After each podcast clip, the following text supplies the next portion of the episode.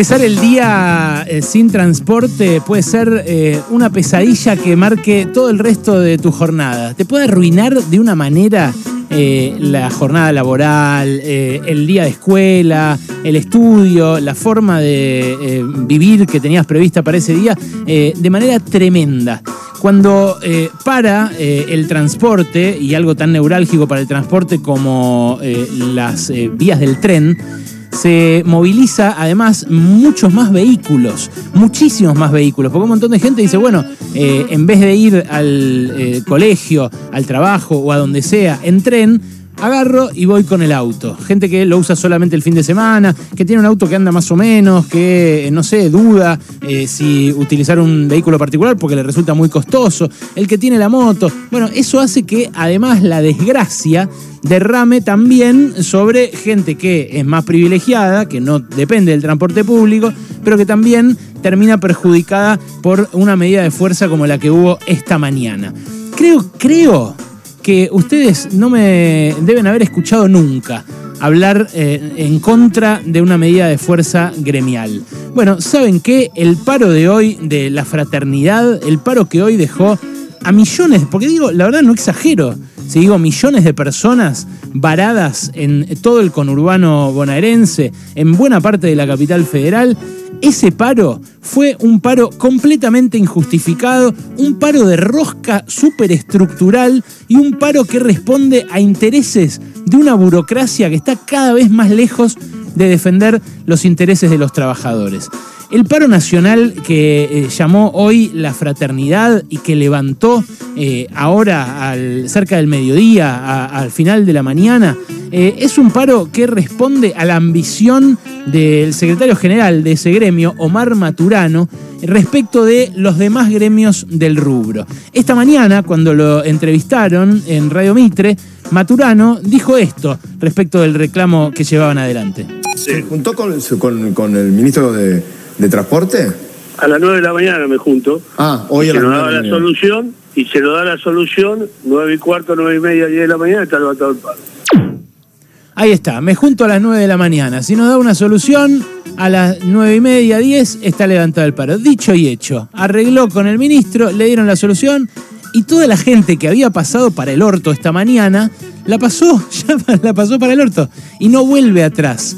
¿Cuál es el reclamo? La eh, protesta eh, eh, fue por la discontinuidad del servicio Buenos Aires Bahía Blanca, un servicio que se discontinuó después de un descarrilamiento que hubo en Olavarría, que fue grave, por el cual no hubo heridos, ni lastimados, ni grandes pérdidas, pero que fue grave, que podría haber generado un incidente complicado.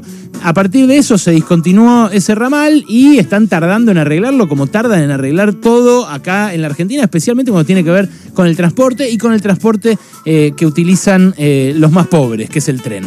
Bueno, eh, la protesta la anunciaron el 21 de este mes, o sea, lo anunciaron hace ocho días, el 21 de marzo, y son 100 los ferroviarios afectados por la discontinuidad de este servicio. No los rajaron a los 100 ferroviarios eh, que eh, llevan adelante el servicio eh, de Buenos Aires a Bahía Blanca. Simplemente los dejaron en stand-by y, bueno, por supuesto corría peligro su empleo en caso de mantenerse por mucho tiempo esta suspensión. La reunión la podrían haber tenido en cualquier día de los que pasaron desde el 21 hasta hoy.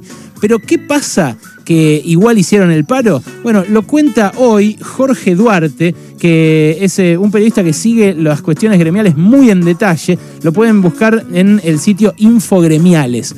Jorge Duarte, ¿sabes qué cuenta? Que Maturano, en realidad, usó esto como una demostración de poder. Que lo que eh, quiere hacer es un lanzamiento de la Unión General de Asociaciones de Trabajadores del Transporte, la UGAT un sello que está en desuso desde hace seis años eh, y que, eh, bueno, eh, va a rivalizar con la Confederación Argentina del Transporte, que es la que conducen Sergio Sacia, del gremio Unión Ferroviaria, con los Moyano. Claro, Maturano tiene un enfrentamiento desde siempre con los Moyano porque encarna otro sector de los gremios del transporte. Y en alianza con Luis Barrio Nuevo quiere armar una unión de gremio del transporte que desplace a la de los Moyano.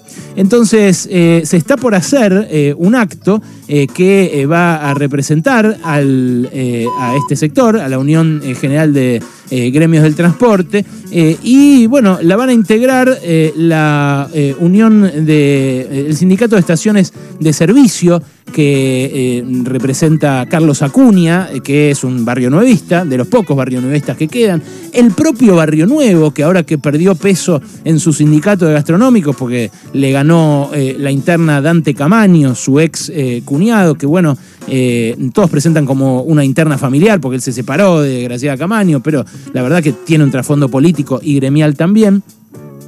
Y entre otros también la Unión de Carga y Descarga, que es el gremio, el gremio amarillo, que aceptó Mercado Libre para eh, que sus trabajadores no tengan los mismos derechos que tienen, por ejemplo, los camioneros.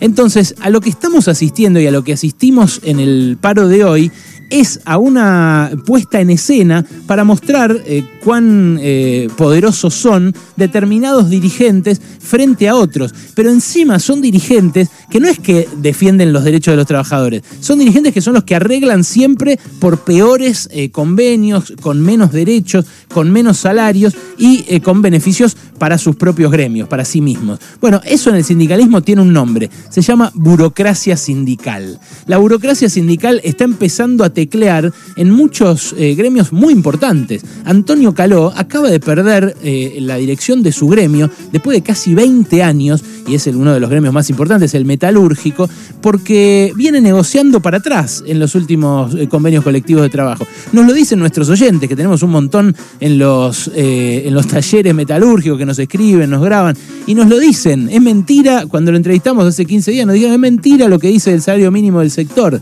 es mentira lo que dice de las condiciones que negoció. Bueno, algo parecido puede decirse de eh, estos gremios que ahora quieren encumbrarse de la mano de Maturano y de Barrio Nuevo. Son lo mismo de siempre, ¿eh? porque Maturano es el que aceptó el ramal que para, ramal que cierra en la época de las privatizaciones del menemismo.